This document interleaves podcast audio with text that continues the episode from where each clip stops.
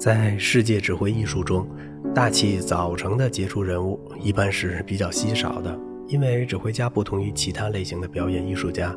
他的专业特性决定了他必须需要艺术阅历丰富和艺术思想成熟的音乐家来担任。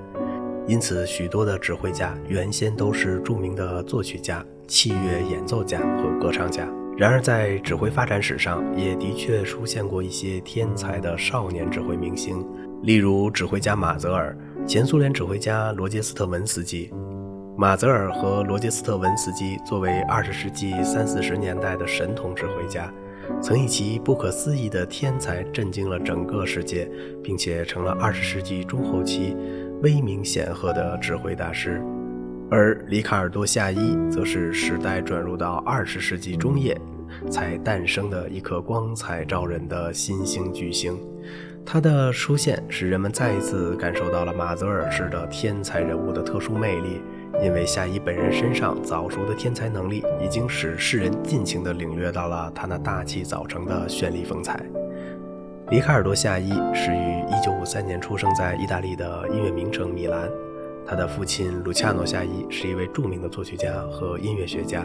曾经担任过斯卡拉歌剧院的艺术总监。夏伊从小跟随他的父亲学习音乐。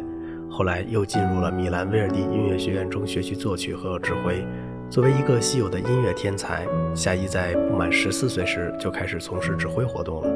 当时是受克劳迪奥·西莫内的邀请，在威尼斯独奏会上担任指挥的。这次不同寻常的活动，立即便在音乐舆论界中引起了很大的反响。夏伊的惊人天才，使人们意识到一颗指挥艺术的灿烂新星已经诞生了。于是，指挥家们纷纷惊呼：“意大利出现神童指挥家！”而舆论界则将他誉为带着指挥棒来到世间的少年。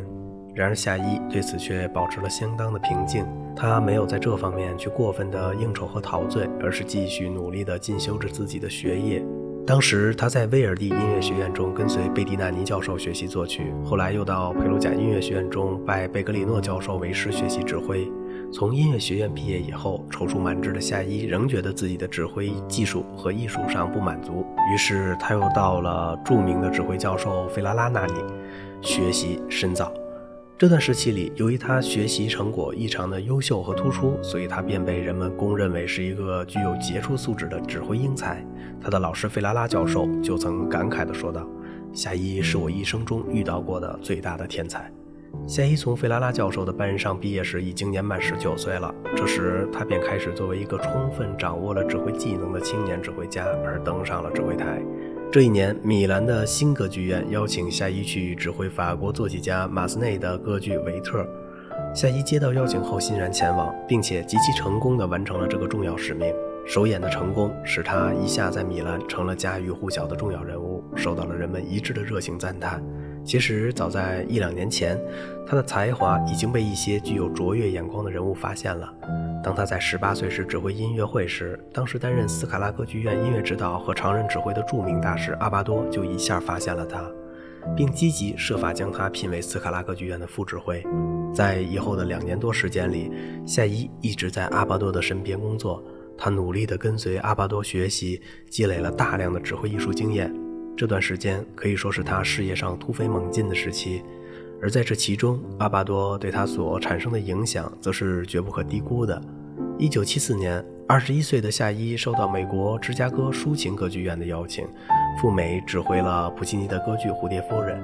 这次机会不仅使夏伊第一次在美洲大陆上进行了公演，同时也正式揭开了夏伊作为国际指挥家的序幕。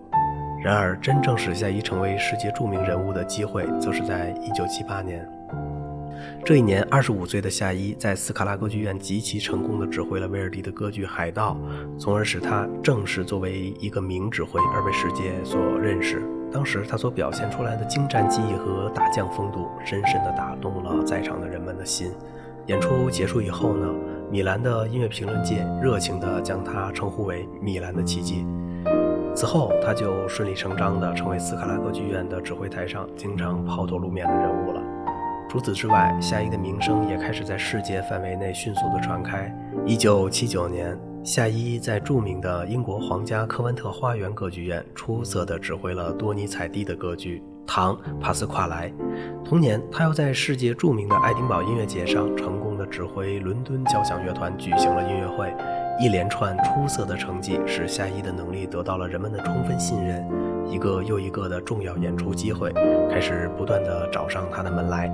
自从爱丁堡音乐节上演出成功以后，他在每个演出季节中都会定期在英国举行音乐会。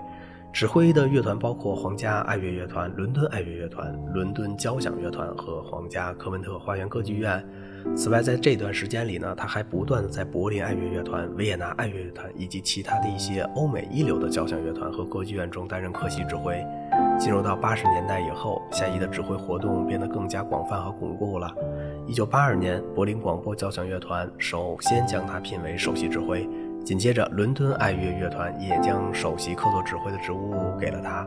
一九八三年，夏伊又首次在美国纽约大都会歌剧院和奥地利的维也纳国立歌剧院登台指挥。至此，他已经作为著名青年指挥家而指挥遍了世界上最著名的几家歌剧院。一九八四年，著名的指挥大师卡拉扬亲自提名邀请夏伊参加当年在奥地利举行的萨尔斯堡音乐节。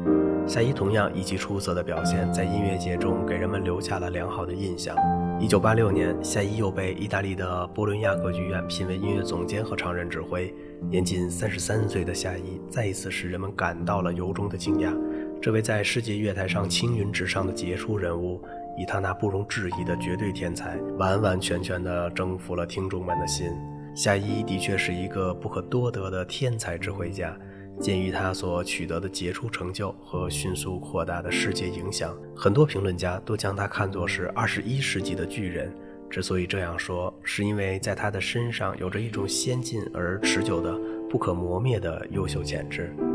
这种潜质实际上就是旁人所不具备的天生素质和超越时代的独立特征。这些素质和特点对于一位青年指挥家来说是非常难得和珍贵的。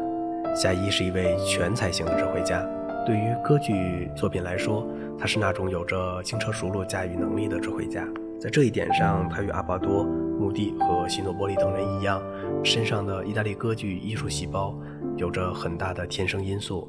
在对于意大利歌剧作品的演示上，他的能力是非常强的。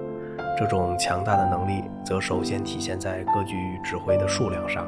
一般来说，从罗西尼以后，一直到普契尼等人众多的意大利作曲家的歌剧作品，他的演示都是非常出色的。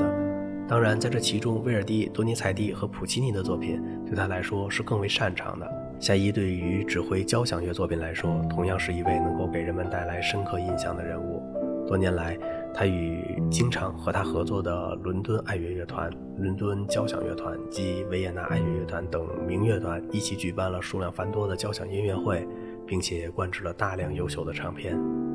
夏伊指挥交响音乐有着涉猎作品广和理解作品深的特点。除了意大利作曲家的作品以外，他对于19世纪浪漫主义乐派的其他国家作曲家的作品呢，也有着十分出色的掌握，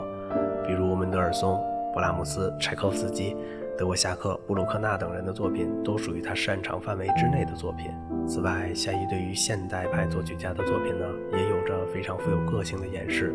比如普罗科菲耶夫、巴托克，尤其是斯特拉文斯基的作品，他的演示都可以说是异常精彩的。夏伊的指挥风格是热情、明快和生动，且富有活跃性的动力感。他的指挥特点是既有朝气蓬勃的精神，又有鲜明丰富的内容。一般来说，年轻的指挥家总是喜欢赋予作品更多的绚丽效果，而容易忽视作品的内在因素。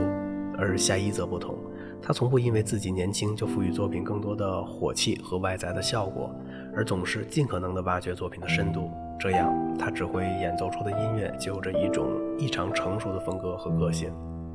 夏伊在唱片录制方面也是一位出色的行家，早在二十多岁时就已经成了一名很有成绩的唱片录制专家了。多年来，他与世界上著名的格拉莫风唱片公司、伦敦唱片公司和迪卡唱片公司录制了数量惊人的古典唱片。这其中既有经典型的意大利及法国歌剧作品，又有包括各个时期的古典交响曲和协奏曲。现在，他仍然是世界各大唱片公司所最为青睐的人物之一。其实，这种后来的必然性结果，也都是从起初的偶然性因素得来的。比如夏伊所录制的第一张成名的唱片是法国作曲家马斯奈的歌剧《维特》，而指挥录制这部歌剧的机会对夏伊来说是极其偶然的，因为当时的格拉莫风唱片公司本来预约的是由小泽征尔来指挥录制的，可是后来小泽征尔因故不能参加指挥录制，于是格拉莫风唱片公司就临时把夏伊请过来，来代替小泽征尔指挥该剧的录音。没想到这个偶然发生的事件，却一下成了夏伊一举成名的机会。从那以后，欧美的各大唱片公司就都纷纷聘请夏伊录制唱片。夏伊毫无疑问已经成为今天世界指挥界中的栋梁之才。随着时间的不断推移，他肯定会在从事的指挥事业上激流勇进，大展宏图的。展望未来，人们可以充分地相信，这位才华横溢的天才指挥家。必将会成为新世纪中最有影响和威望的指挥巨人，而夏伊今天所留下来的辉煌业绩，则早已向世界证明了人们的这种期待是绝对不会落空的。好了，今天的节目就到这里了。如果您喜欢这个小小的播客节目呢，请您点击一下订阅，并且关注一下主播，感谢您的支持，谢谢。